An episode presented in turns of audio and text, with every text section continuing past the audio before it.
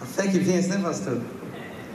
Gente, os, os irmãos me perdoem um pouquinho aí a falta de voz, a rouco um pouco, né? Mas não é a fé que vence, a fé vence, né? Mas é sempre um prazer, é sempre uma honra. É uma responsabilidade também muito grande, né? mas é com alegria que realmente eu venho trazer algo que Deus ministrou meu coração nesses últimos dias. Né? E vou falar algo sobre fé também. Confesso que estava buscando direção de Deus, ou eu estava querendo que Deus né, é, é, cedesse a minha vontade. Eu gostaria de ministrar algo falando sobre família, né, alguma mensagem em relação a isso.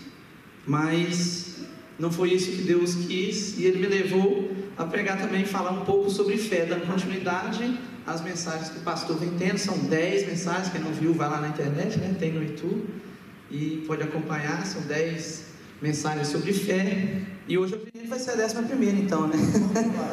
e o tema da mensagem, né? Primeiro eu gostaria de cumprimentar os irmãos, desculpem, tá, gente? Com a graça e a paz do Senhor Jesus. Amém. Amém? Especialmente os flamenguistas aí, né? Que tem um motivo a mais para comemorar, né? Mas eu gostaria de pedir que, eu não sei se vai ter aí, não passei texto, mas eu gostaria de compartilhar algo com vocês que está na carta de Tiago, capítulo 1.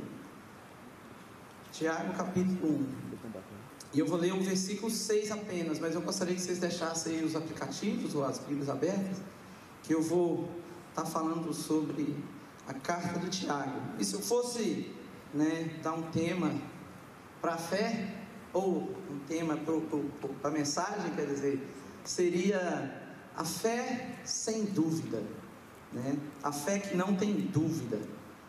E não tem aí, né? Mas espero que os irmãos acompanhem aí. Tiago 1,6 diz assim: Peça, porém, com fé, sem duvidar, pois aquele que duvida é semelhante à onda do mar, levada e agitada pelo vento. Queria que os irmãos fechassem os olhos, vamos ter mais um momento de oração. Senhor, o Pai, está aqui, Senhor, o Pai, a tua palavra, Senhor, Pai. E eu me coloco diante do Senhor, ó Pai pedindo que o Senhor venha usar a minha vida, mas que eu venha diminuir neste momento, Senhor, e que o Senhor, ó Pai, venha crescer, ó Pai, que aqui o Teu nome venha a ser exaltado, o Teu nome venha a ser glorificado e a Tua palavra venha a ser ministrada, e que a Tua palavra, Pai, encontre corações sedentos, ó Pai, prontos, ó Pai, para recebê-la, e que ela venha gerar frutos, ó Deus, para a honra e glória do Senhor, ó Pai, aqui eu oro e desde já te agradeço. Amém. Como eu disse, né, eu queria buscar uma mensagem direcionada um pouco mais à família, mas não foi isso que Deus quis. E no decorrer da semana, quando o pastor me chamou, falei assim, pastor, mas vai ter o jogo, eu não sei como é que vai ser, a gente sempre fica nervoso, né? Eu sou de 81, né? Então, assim, eu nunca vivi esse momento, né? e então eu fiquei ansioso e eu fiquei assim, de acordo com a semana ia passando, foi gerando dúvida no meu coração. E eu falei, Deus, então vamos fazer o seguinte, já que não é para me pregar de família, né? Que eu gostaria, um tema sobre família, uma, uma mensagem direcionada assim. Então, o Senhor toca no coração do pastor, dá uma revelação a ele uma palavra, e ele me mandou um texto me liberando né, de sábado, mas não foi isso que aconteceu. não foi isso que aconteceu. Eu fui, dire, fui direcionado nessa palavra que está lá em Tiago, a fé né, sem dúvida. E eu vou falar um pouquinho sobre fé. Eu sei que já foi falado várias mensagens, vou falar só uma introdução, uma pequena introdução, né, sobre alguns tipos de fé, né, que é o primeiro, primeiro tipo de fé que eu gostaria de falar que a gente conhece, né, que é sobre a fé, fé natural. Existe um tipo de fé que é chamada, a gente pode colocar o nome dela de fé natural. Essa fé natural, todo homem, ele tem ela. Todo ser, de alguma maneira, ele tem esse tipo ou essa forma de fé que é a fé natural. Né? Essa fé natural, a gente puxa na Bíblia, você pode, a gente pode usar o exemplo lá de Tomé. O que, que Tomé diz? Se eu não ver, se eu não tocar nas feridas de Jesus, eu não vou crer. Então essa fé natural ela age de acordo com o que a gente pode ver ou pode tocar, pode, pode apalpar. É algo que a gente só crê se vê. Então essa é a fé natural. Todos nós, todo homem, todo ser, ele tem esse tipo de seja por um lado, seja por outro, ele vai ter esse tipo de fé. E outro tipo de fé também, que a gente poderia colocar, que existe é fé emocional. Uma fé que é baseada nas emoções ou uma fé né, de pensamento positivo, vamos colocar assim, né? Então, é chamado por alguns de pensamento positivo. A fé, ela emocional, ela é movida ou ela se manifesta quando está tudo bem ao nosso redor. Quando tudo está indo bem, você tem fé. Quando você não é exigido nenhum tipo de pressão sobre a sua vida, quando não tem pressão, não tem nenhuma dificuldade, você está ali, você tem fé. Mas a partir do momento que você sente uma pressão, que algo é exigido de você, aí você duvida a sua fé, já deixa de ser uma fé emocional e você acaba vacilando na fé. E eu poderia usar o exemplo lá de Marcos 9, a gente só vou exemplos rápidos, só para mim é uma base falar desses tipos de fé.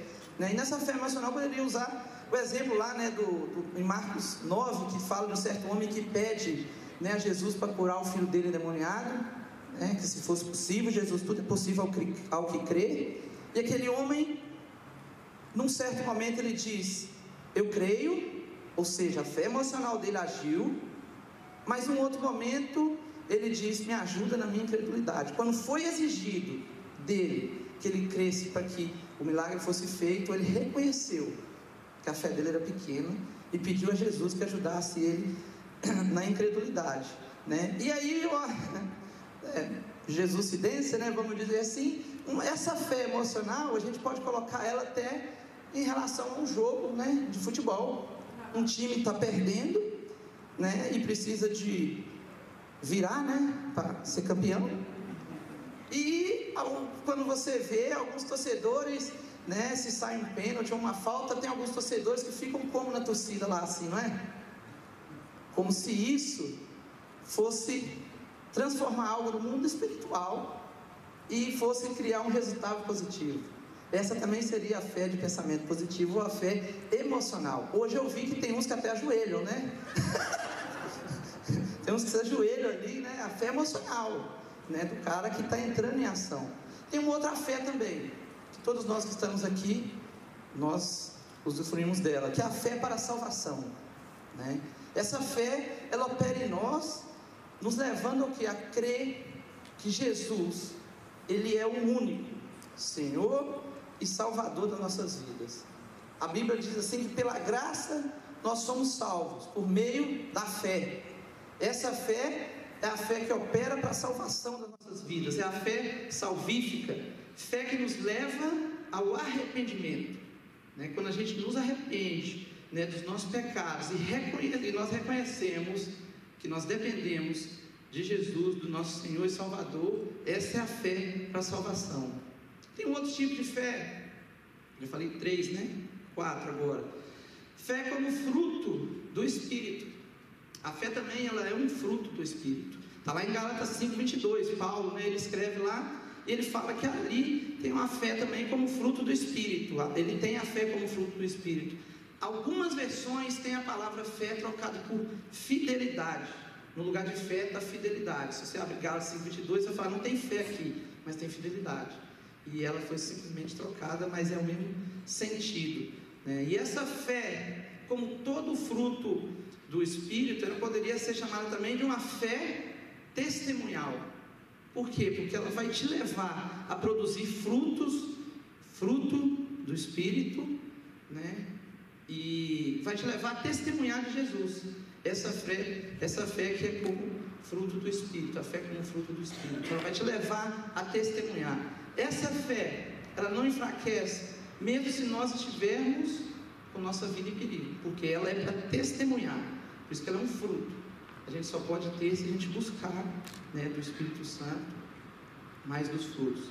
E tem uma última fé, que é a fé que eu gostaria de enfatizar um pouco mais, né, que é a fé sobrenatural. Essa, essa é a fé que Deus quer que tenhamos diariamente. Ou seja, você recebeu Jesus com a fé da salvação, você tem na sua caminhada a fé né, como fruto do Espírito, até para testemunhar de Jesus. E agora você tem a fé sobrenatural, que você vai alcançar o que há, coisas maiores, coisas sobrenaturais com Deus. Né? Essa fé, ela nos leva a vivenciar o que? Milagres. Essa fé também está na lista dos dons espirituais, né? o dom da fé. Está lá em 1 Coríntios 12, no versículo 9, você vai ver, né? Essa fé leva você a contar, a cantar. Desculpa, gente. Essa fé leva você a cantar, né? Quando todos esperem que a gente chora. Essa fé é sobrenatural. Aqueles momentos que você passa dificuldade, passa os apertos, todo mundo espera que você, né? Ó, oh, agora fulano não vai. E a gente vai ali na fé sobrenatural, põe ela em ação e a gente acaba indo, né? Nas dificuldades da nossa vida. Essa fé também é aquela fé que enxerga vida, onde todo mundo ao seu redor vai enxergar a morte. Porque essa fé é? É sobrenatural. É uma fé que, que as pessoas normalmente não entendem, né? Mas essa fé é o que? Ela é um dom também do Espírito, né? Ela permanece o que? Inabalável, independente da situação, da circunstância, da dificuldade. Essa é a fé que a gente tem que andar a cada dia, a fé sobrenatural. Gente, a garganta está secando. Gritei muito, perdoe. Tá? Essa fé sobrenatural também, ela é a fé que provoca milagres e o fato da gente duvidar certamente vai nos impedir de alcançar coisas maiores com o Senhor. Ou seja, quando a gente tem essa fé, a gente vai alcançar milagres. Mas se nós duvidarmos, né, a gente não vai alcançar. A gente não vai chegar nos milagres. Se a gente tiver dúvida. Por isso que o tema da mensagem eu coloquei, eu pensei e falei assim: fé sem dúvida. Né? Fé sem dúvida. Mas eu gostaria de falar com vocês não exatamente sobre a fé. Eu só trouxe aqui uma, uma, uma base falando dos tipos de fé. Né? Que lá na frente, no final, eu vou precisar disso. Mas eu gostaria de falar de você sobre dúvidas. Né? É sobre a dúvida que eu quero compartilhar. A dúvida que nós temos no nosso dia a dia que eu quero compartilhar. Não, não é essa. Não é a dúvida entre, né, os maridos escutam muito, né? Qual roupa que você acha que é melhor, essa ou essa? Né? E aí a gente fica num, num problema danado, a gente não sabe qual que fala, né? E qualquer uma que veste, fala, essa daí tá boa, né? Porque você não quer problema, eu pelo menos eu não quero. No meu caso, eu não pergunto qual, qual roupa que tá boa, simplesmente olho e falo assim, qual que tá servindo? Porque o armário em casa tá ficando apertado. Tem que vigiar. Mas não é, essa, não é essa dúvida que eu quero falar, a dúvida do dia a dia. Ah, o que, que eu vou o que, que eu vou comer hoje, o que, que eu vou jantar, o que, que eu vou almoçar. Não é esse tipo de, de, de dúvida que eu estou falando, né? Não é relação à dúvida do nosso cotidiano. Né? Eu quero falar sobre um outro tipo de dúvida. Né? E também não é sobre a dúvida essa do dia a dia ou do nosso cotidiano que Tiago está falando aqui né? Quando você quiser sabedoria, peça a Deus sem duvidar. Não é esse tipo de dúvida, dia, o tipo de dúvida do dia, do dia a dia. Não é isso que está falando aqui no texto. E, aliás, né, fazendo uma introdução aqui sobre a carta de Tiago, tem algo aqui que, que chamou muito a minha atenção. Né? Porque, eu falo chamando a minha atenção, porque eu tenho que olhar onde é que eu estou focado. Onde é que o meu coração, onde é que eu estou olhando, literalmente. E no começo da carta né, de Tiago, ele se coloca como Tiago, servo de Deus e do Senhor Jesus Cristo. Ele se inicia assim. E grande maioria dos estudiosos, ou quase todos, né, eles estão de acordo que Tiago, ele é irmão de Jesus, esse Tiago escreveu essa carta, que ele era filho então de José e de Maria, né, que ele também era pastor da igreja de Jerusalém, que ele era também o bispo da igreja de Jerusalém, alguns dizem, ou seja, ele era um grande líder. Mas o Tiago não quis nenhum outro, outro título, a não ser servo de Deus e do Senhor Jesus Cristo. Ou seja, nenhum título que nós colocamos, bispo da igreja, pastor da igreja, irmão de Jesus, olha que importância isso é. Isso não serviu de nada para ele. Na verdade, ele se colocava como servo do Senhor Jesus. Está lá em Tiago 1. E aí eu pergunto para mim: onde é que eu estou focado? Em algum título? Ou estou focado em servir ao Senhor? Quando a gente serve a Deus, os títulos vão vir. Mas não é isso que é o principal. O principal é a gente estar tá focado em servir e ser servo. Servir a Deus e ser servo do nosso Senhor Jesus. Mas, se eu for né, seguindo aqui, dando sequência aqui no texto de Tiago, lá no versículo 2, 3 e 4, Tiago ele vai falar sobre as provações ele vai falar sobre as provações né, da vida cristã, da nossa caminhada. Recebeu Jesus, aceitou Jesus como Senhor e Salvador. Tiago mostra que vai existir alguns tipos de provações na nossa vida. Né? E ele cita aqui também a importância de que da paciência nessas provações, ou em outras versões, tá como se fosse perseverança. Para quê? Para vencer essas provações. Então ele, Tiago se coloca como servo, ele começa falando de provações e logo ele fala da importância de ter a paciência ou ser perseverante para vencer as provações. Isso está no versículo 2, 3 e 4. E logo no versículo 5, ele entra falando sobre o que? Sobre a sabedoria. E é engraçado como o Tiago ele tem essa facilidade de iniciar um assunto, já pular para o outro, mas tudo está amarrado, sem que você deixe de entender, sem que fique confuso o texto. Né? Então ele agora ele vai falar no versículo 5 sobre o que? Sabedoria. Ou seja, para a gente passar por nossas provações, né, nós vamos ter que ter paciência, mas também vai ter que ter sabedoria. E todos sabem, né? Quando uma pessoa, ele é o rei da paciência, ele é visto como sábio, não é verdade? Né? Um dos grandes é, é, é, é qualidades que chama a atenção no sábio é o fato da paciência que ele tem, ou seja, do domínio próprio. Né? Muitas das vezes a gente se acha sábio, mas estoura assim, e não é muito bem assim, né? As pessoas não veem a gente assim. Mas a paciência, né? Ela sim mostra que alguém é sábio, quando alguém tem o, o domínio próprio. E aí Tiago diz que quem tem falta de sabedoria, aí que ele peça a Deus. E ele fala que Deus dá a todos. Deus dá a todos, tá, gente? Livremente. Deus é que dá. Você tem que pedir, ele vai dar a todos. A gente não precisa achar que Deus vai dar porque Tiago escreveu essa carta para a igreja de Jerusalém, Deus vai dar para os judeus. Não. A todos nós. Pela fé. Pela fé, sem duvidar, né? E eu gostaria essa noite aqui, assim, através de falando sobre dúvida um pouco, eu gostaria de provocar. E daqui a pouco você vai entender por que eu vou provocar a sua fé. Né? Porque eu quero provocar mostrando para você né? o que, que a, fé, a falta de fé ou a dúvida está fazendo na sua vida, na sua caminhada cristã, no seu crescimento com Deus, o que, que a dúvida pode estar tá fazendo na sua casa, o que, que a dúvida pode estar tá fazendo no seu trabalho, no relacionamento com amigos. Eu vou, vou tentar provocar isso. Né? E, a, e a dúvida ela pode atrapalhar no crescimento da gente espiritual, a dúvida pode atrapalhar nos nossos relacionamentos, ela vai nos atrasar, a dúvida vai colocar a gente, o medo paralisa, a gente ouve falar, né? A dúvida vai colocar a gente numa jaula. Você vai sentir como se estivesse numa jaula, porque você, a porta está aberta também, tá, gente? E a gente fica ali preso né, nessa jaula. Tudo isso, ela também vai gerar insegurança, a dúvida.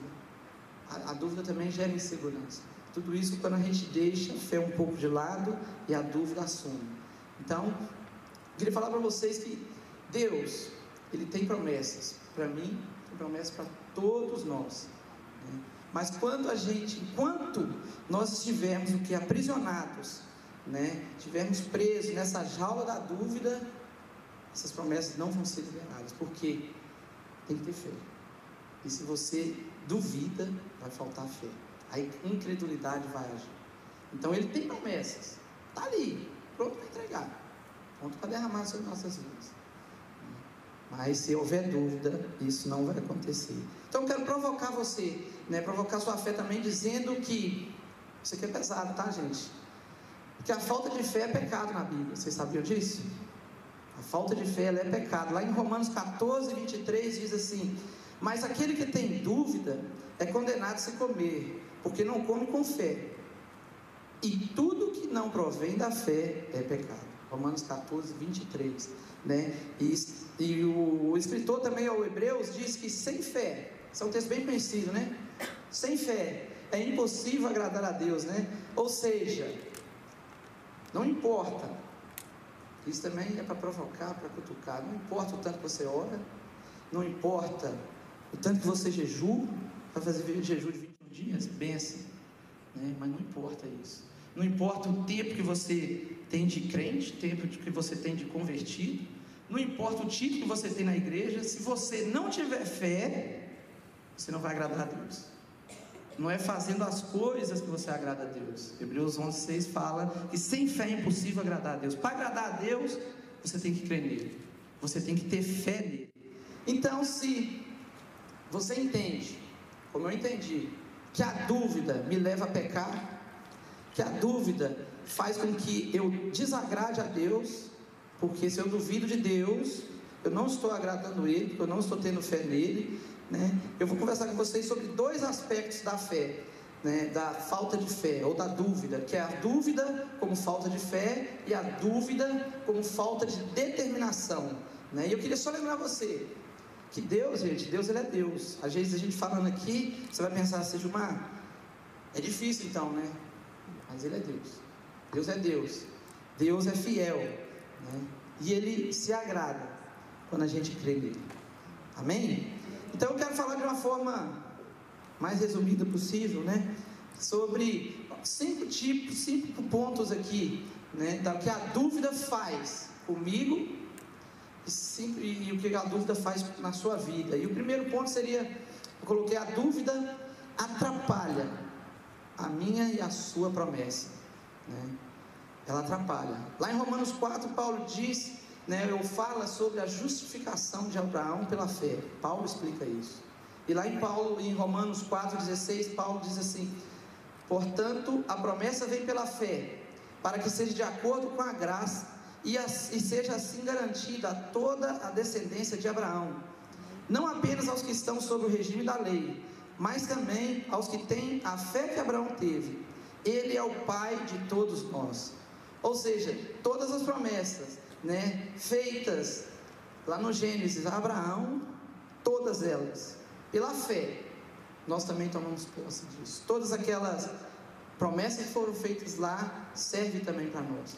Não é somente para quem andava na lei, é também para nós, que pela fé, né, que tivemos a mesma fé, ou temos a mesma fé de Abraão. Não distante disso, Abraão, só para lembrar, dar uma resumida, Abraão ele é chamado na Bíblia de pai da fé. E o interessante é que ele não é só o pai da fé dos cristãos, não. Ele é o pai da fé dos judeus ele é também o pai da fé dos muçulmanos. Né? Então, ou seja, nas três grandes religiões monoteístas de um só Deus, Abraão também, ele é o pai da fé. Ele é um grande homem, ele é visto e reconhecido por isso.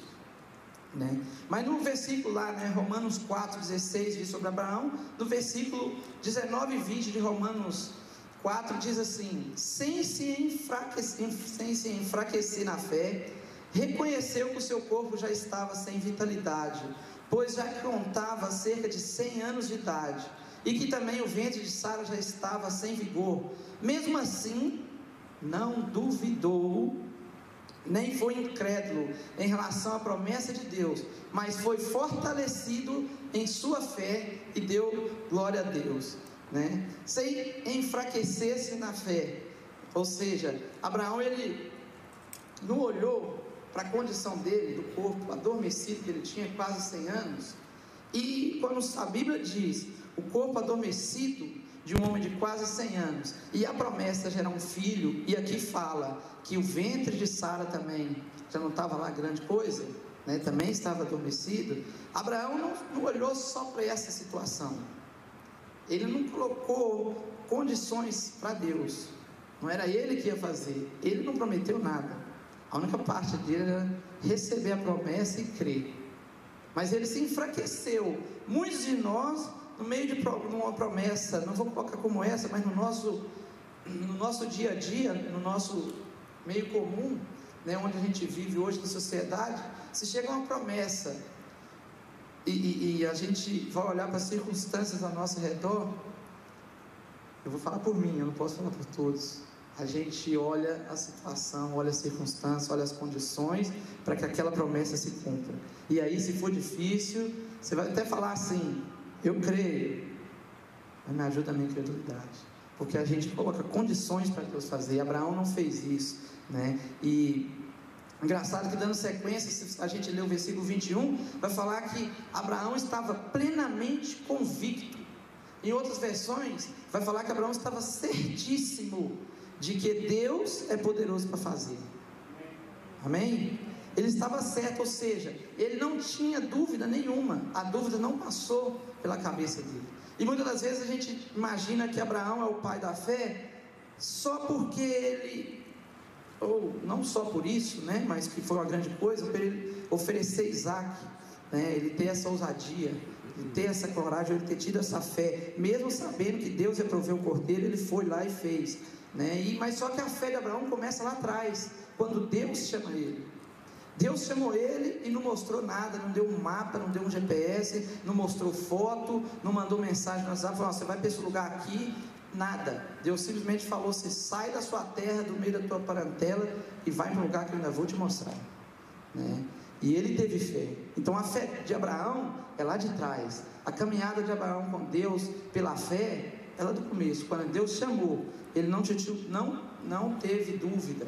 Né? Ele teve certeza plena, ou foi convicto, plenamente convicto. Né? E isso, por que, que eu estou falando isso? Porque isso mexe comigo. Porque eu me pergunto: será que eu estou agindo com essa fé? Lembra da fé sobrenatural que eu falei lá atrás? Será que essa fé está em minha vida?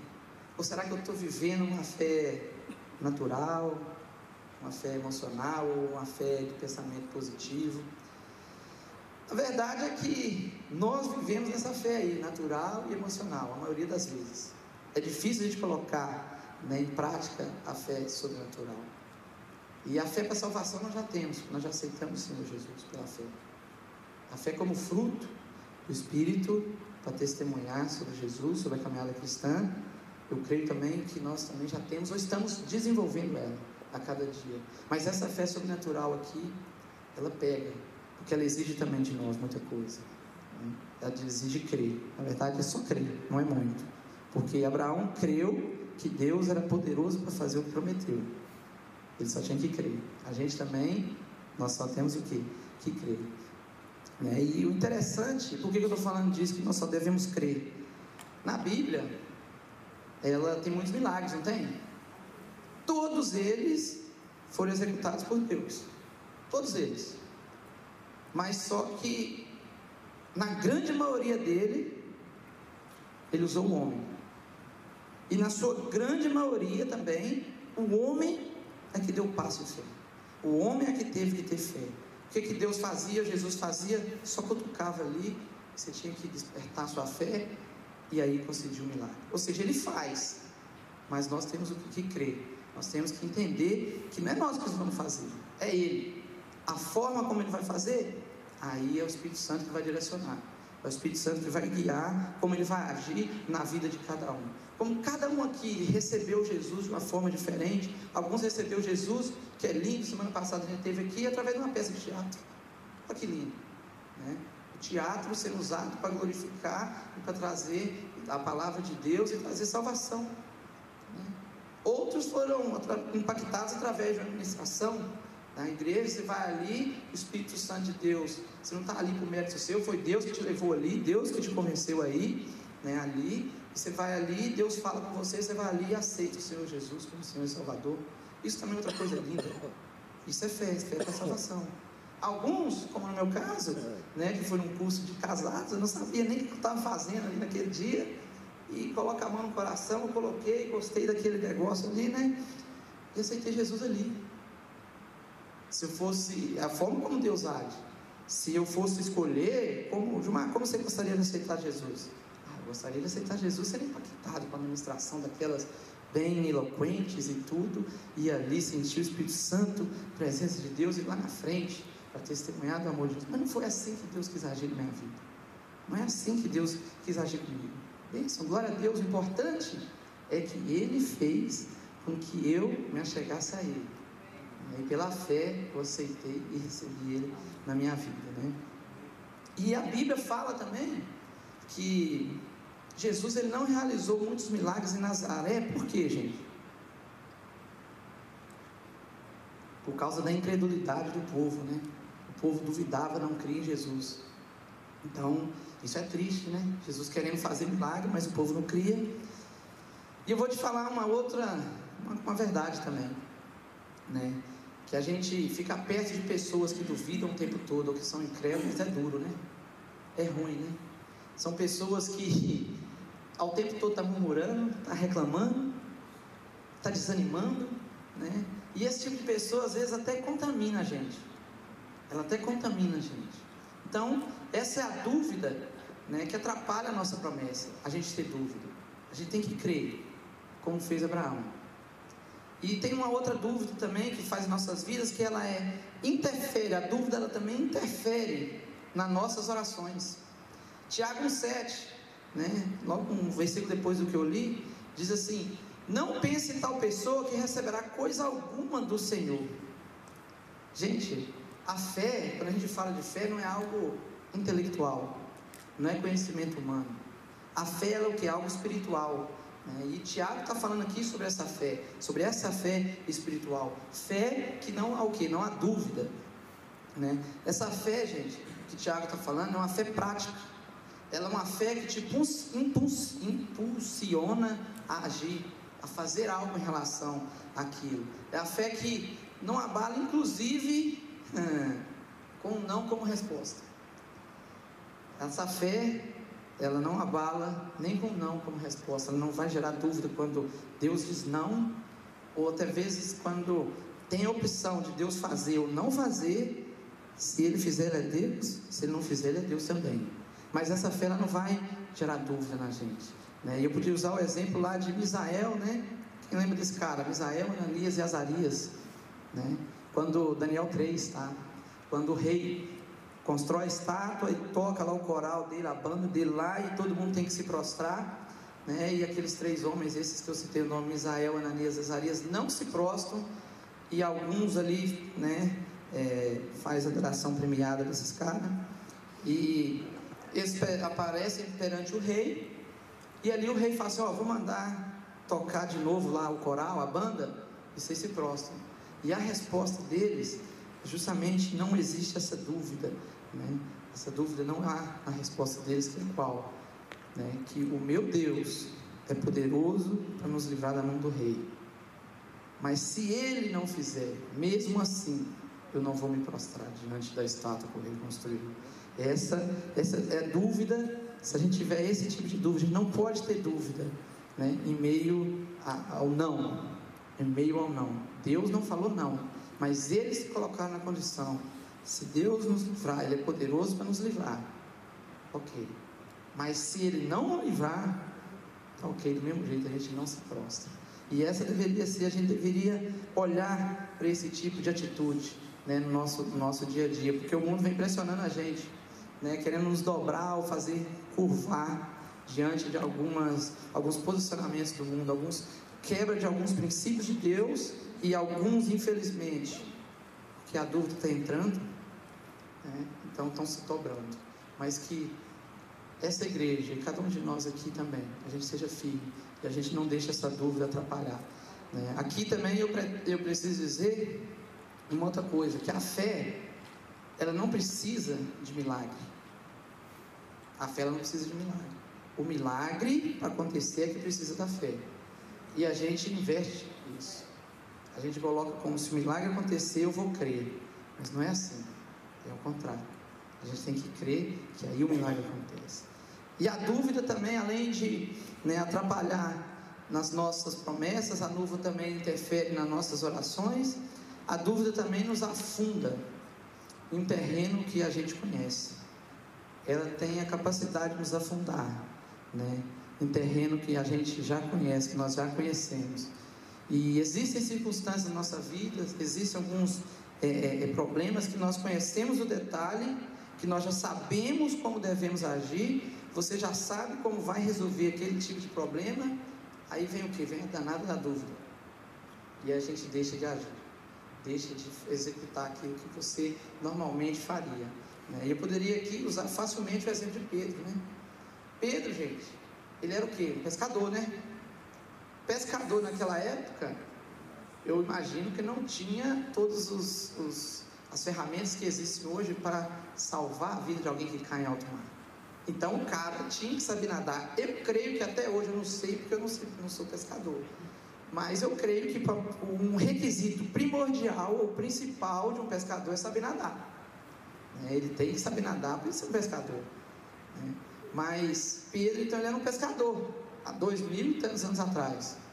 E Jesus chama ele agora para ser pescador de homens. E Jesus, lá em Mateus 14, não é Mateus 14, Jesus pede os discípulos que vão para o outro lado, Jesus vai orar, e na alta madrugada, Jesus vai encontrar com eles. Só que Jesus vai de uma forma sobrenatural, andando sobre as águas. E Pedro, pescador, homem que sabia nadar, estava naquele barco, né? Os, os discípulos pensam a primeiro momento que era um fantasma. Pedro, mais ousado, né? Ele pede, pergunta que se fosse Jesus, que ele queria ir andando sobre as águas, ele poderia ir nadando, mas ele quis ir andando com Jesus, né? E Jesus diz, autoriza ele aí. Jesus autorizou Pedro a ir, e ele foi. Só que chegou um determinado momento que ele olhou para a circunstância, né? Ele olhou, né, para a tempestade, olhou para o que estava ao seu lado, duvidou e ele afundou. Só que o que chama atenção é que quando ele afunda, ele grita Jesus o socorro. Ele não precisava de gritar, ele sabia nadar. Aqui dali, o lago aonde, onde eles estavam pescando, estavam na, na travessia à noite com a tempestade. Pedro já conhecia, já tinha pescado ali antes, antes de ser chamado por Jesus. Né?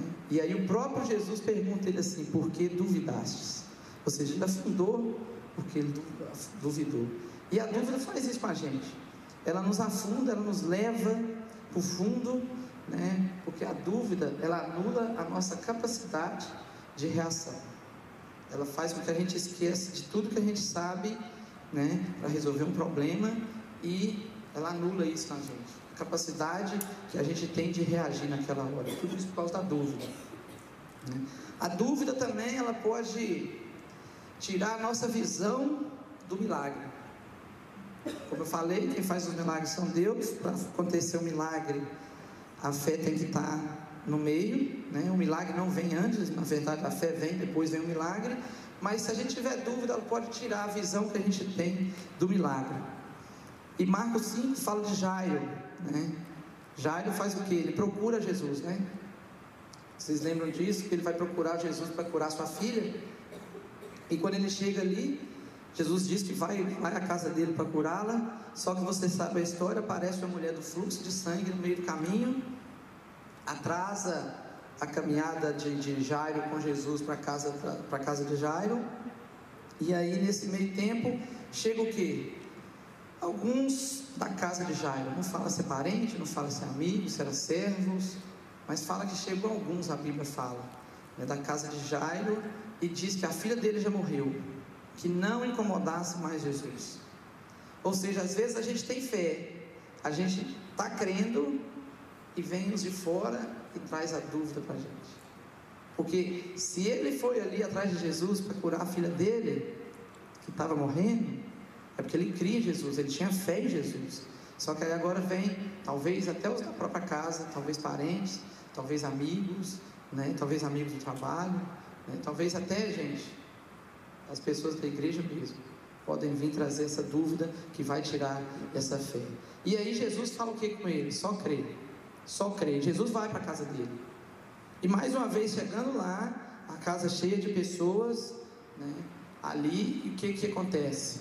Jesus fala que curar, as pessoas começam a rir. Elas não criam em Jesus. O que, que Jesus pede? Para tirar todo mundo para fora. E isso é uma lição para mim e para você. Se você tem pessoas na sua vida que te trazem dúvida, que fazem com que você coloque a sua fé em xeque, eu acho que você deve afastar um pouco no momento, até ser fortalecido pela fé dessas pessoas. Não importa se é parente próximo, se é amigo próximo, não importa quem quer que seja. Se ela tem a capacidade de abalar a sua fé com dúvidas, não esqueça que a dúvida vai atrapalhar a visão que você pode ter do milagre. Você deve sim se afastar dessas pessoas. Foi o que Jesus fez. Né? E a gente também tem que fazer o quê? Admitir que nós temos dúvidas muitas das vezes. Nós temos que reconhecer né, que nós temos essas dúvidas às vezes. E muitas das vezes a gente pega a fé e coloca ela como se fosse uma máscara, né? coloca ela como se fosse é, um amuleto só externo. Mas a fé ela tem que estar aqui dentro. Porque a fé, quem vê a nossa fé é Deus.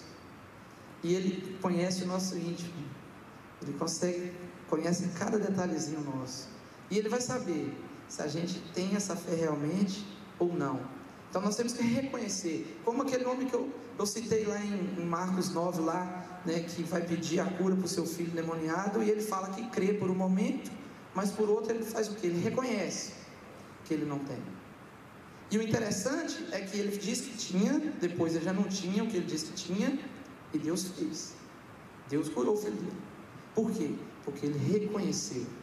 A dúvida que gerou no coração dele, ele não deixou com que ela é, é, ficasse só escondida. A fé dele não foi só por fora, superficial. Ele mostrou para Jesus o que estava dentro. Falou, Deus, eu, eu quero até crer, mas eu não estou crendo. Então não foi só uma, algo exterior, foi algo interior.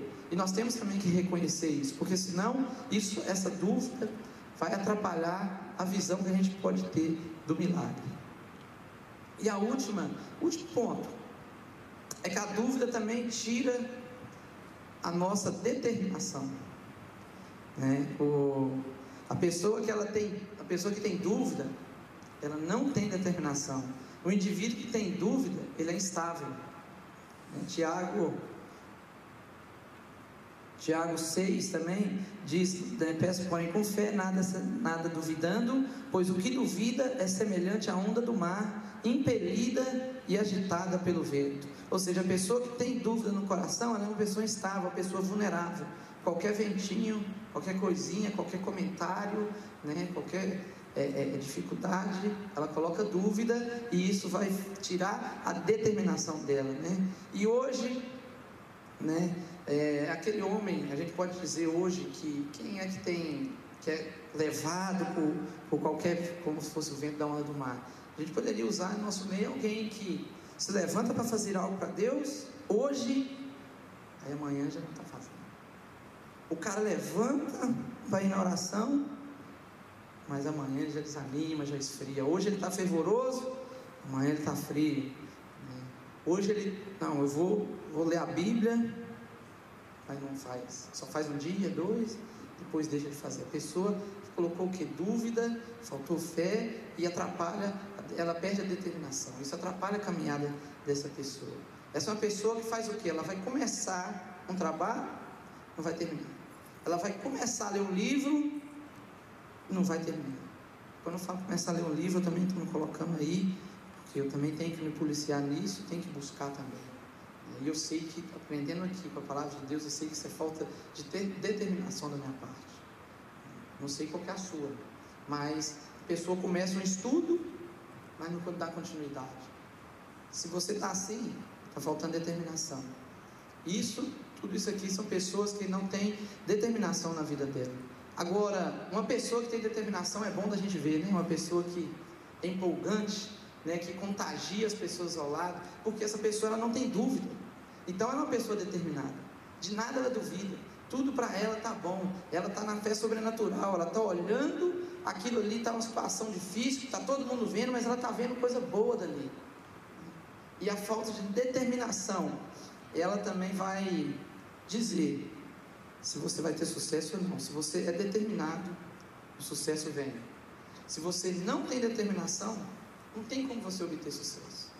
E aí o que está acontecendo, né? É, as pessoas hoje que, que não têm sucesso, porque falta, tem essa dúvida, falta determinação, aí elas se apoiam em alguns conselhos, vamos dizer assim.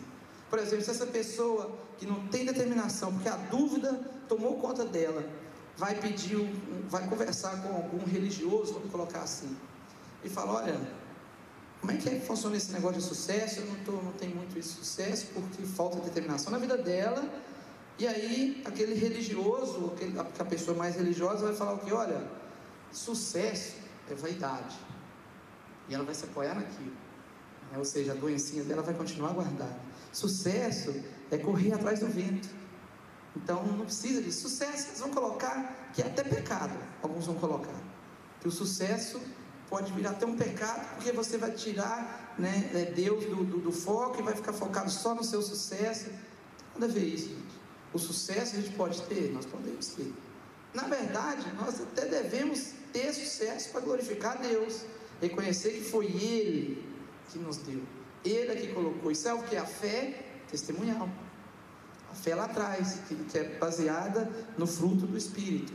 É a fé que testemunha de Deus. Ou então essa pessoa ela pode também conversar com algum filósofo, alguém que trabalha nessa área, né, para querer é, é, é, encontrar desculpas para continuar com suas dúvidas, com sua vida cheia de dúvidas, sem determinação, e aí esse filósofo, essa pessoa é, é que, que, pensa mais, né, e, e ela vai dizer assim: olha, sucesso é aquilo que você determina que é sucesso. Ou seja, o que você pensa que é sucesso, é sucesso. Se a sua vidinha cheia de dúvida, de determinação, é sucesso para você, continua, porque é isso que o mundo faz. Continua desse jeito, continua nessa vida. Não, não existe da gente mudança. Né? Ou então, se ela vai procurar alguém que trabalha na área da sociologia, fala assim: olha, por que, que existe tanta gente que não é bem sucedida? Em qualquer área, não estou falando só financeira, eu digo até na caminhada com Deus, essa pessoa, vai, esse sociólogo vai virar e vai falar assim: olha, é, você não é bem sucedido por causa da injustiça social que está ali fora, a injustiça na sociedade. Né? Mas a verdade é que muitos de nós não alcançamos o sucesso porque o nosso coração, a nossa vida, a nossa caminhada, ela está cheia de dúvida. Cheia de dúvida. E eu não estou falando de dúvida do dia a dia, como eu já disse. Eu estou falando da dúvida que vai atrapalhar a nossa fé. E aí vai acontecer o que? Vai faltar determinação. Vai faltar determinação na sua caminhada. Você vai ser uma pessoa que qualquer coisinha vai para um lado, qualquer falarzinho, fala, qualquer coisinha que falar vai para outro, e você vai ser uma, uma, uma, pessoa até sem, vamos dizer, sua opinião própria. Você vai ser uma pessoa que não se posiciona por você mesmo, porque vai faltar determinação e seu coração está cheio de dúvida. E por que, que eu falei de sucesso aqui? Porque muitas das vezes, muitos de nós, eu não vou me colocar, mas eu tenho que me colocar também, nessa área, muitas vezes nós olhamos para algumas pessoas e achamos que a vida delas foi, fácil. Que a caminhada cristã, que é o nosso caso aqui, de certa pessoa, foi mais fácil, tá? a caminhada daquela pessoa foi mais fácil que a minha. Na verdade, o que pode estar acontecendo é que a fé dela, na caminhada dela, que gerou sabedoria, que gerou paciência, que gerou perseverança, né, que fez com que a fé sobrenatural dela não desfalecesse, mas ele se fortaleceu pela fé a cada dia, foi maior do que a sua, ou está sendo maior do que a minha. Porque isso nós temos que olhar, porque não é olhar para o outro ou para o sucesso do outro e achar que a caminhada do outro foi mais fácil, não. Ele teve os embates dele, as lutas dele, as dificuldades dele para chegar ali, talvez são diferentes das suas, mas não deixou de ser uma caminhada árdua, uma caminhada que tem que ser pela fé. E aí, por isso, muitas das vezes, a gente chega alguém na igreja novo, já começa a trabalhar fervoroso, né? Recebeu Jesus ali fervoroso e quer trabalhar, e muitos de nós olhamos para esse tipo de gente e fala assim: Uau, eu estou aqui há tanto tempo, quem que essa pessoa acha que é? Hum. Aí a gente se coloca no, no, como se fosse meritocracia no nosso caso, né? A gente esquece que quem faz é Deus, ele faz do jeito dele, ele usa quem ele quiser, na hora que ele quiser, do jeito que ele quiser, na ordem que ele quiser. É, às vezes vai chegar uma pessoa aqui, né, depois de, de, de, todos nós aqui, vai fazer muito melhor do que a gente. E a gente tem que estar ciente que isso é a forma que Deus age, no sucesso de cada um, na vida, na qualidade de cada um. E eu queria orar com vocês nessa hora. Glória a Deus também na hora. Eu queria que vocês colocassem o pé. E eu não vou fazer nenhum apelo no altar. Eu acho que se você tem a dúvida no seu coração, você vai saber. Se falta para você determinação, ou se falta para você fé, você sabe. Só que eu não sei. Quem está do seu lado não sabe mas Deus sabe. Então, que você faça como aquele homem que não teve fé, né, que ele falou: Deus, Senhor, me ajuda na minha incredulidade. Que você reconheça também isso. Eu reconheço que muitas áreas da minha vida, na minha caminhada, eu duvido. Por isso que isso aqui falou comigo. Né? Como eu disse, eu queria levar a mensagem para outro lado, mas Deus não é aqui. E eu, muitas das vezes, estou deixando de viver, experimentar sobrenatural de Deus, coisas extraordinárias com Deus por causa dessa dúvida.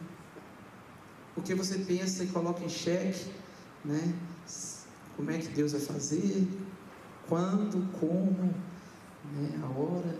E Ele é que prometeu, Ele é que vai fazer. Se todas as promessas são dele para mim e para a sua vida, a gente só tem que crer. Mas ele também tem que reconhecer que muitas vezes vamos falhar, nós somos falhos. E ele entende isso. Por isso que ele pede que a gente reconheça. Quando a gente reconhece, a gente vai onde? Vai aos pés dele. Então eu queria que você fechasse seus olhos. O, Wesley então vai, vai nos guiar nesse momento. Só vou fazer uma oração. Porque eu também me coloco na condição, como vocês também, de faltar incredulidade, falta fé, a incredulidade assume, a dúvida também assume, algumas áreas da minha vida que eu tenho que colocar diante de Deus, né? E se você sentir no coração de se ajoelhar aí no seu lugar, fique à vontade. Você está na presença do Pai, você está na casa de Deus, né? essa também é sua casa. Então, que você fique à vontade, mas que você seja honesto com Deus, sincero. Que você coloque tudo diante dele. Eu não sei, às vezes você está duvidando assim, olha, meu marido não tem jeito não, Deus. Como é que ele vai fazer? Às vezes você duvida, a gente duvida disso. Às vezes tem algum outro familiar seu que você duvida. Deus, a promessa do Senhor que a minha casa iria se converter, mas até agora isso não aconteceu. E isso você está duvidando de Deus. Duvidar de Deus é afrontar a Ele, é afrontar a fidelidade dele.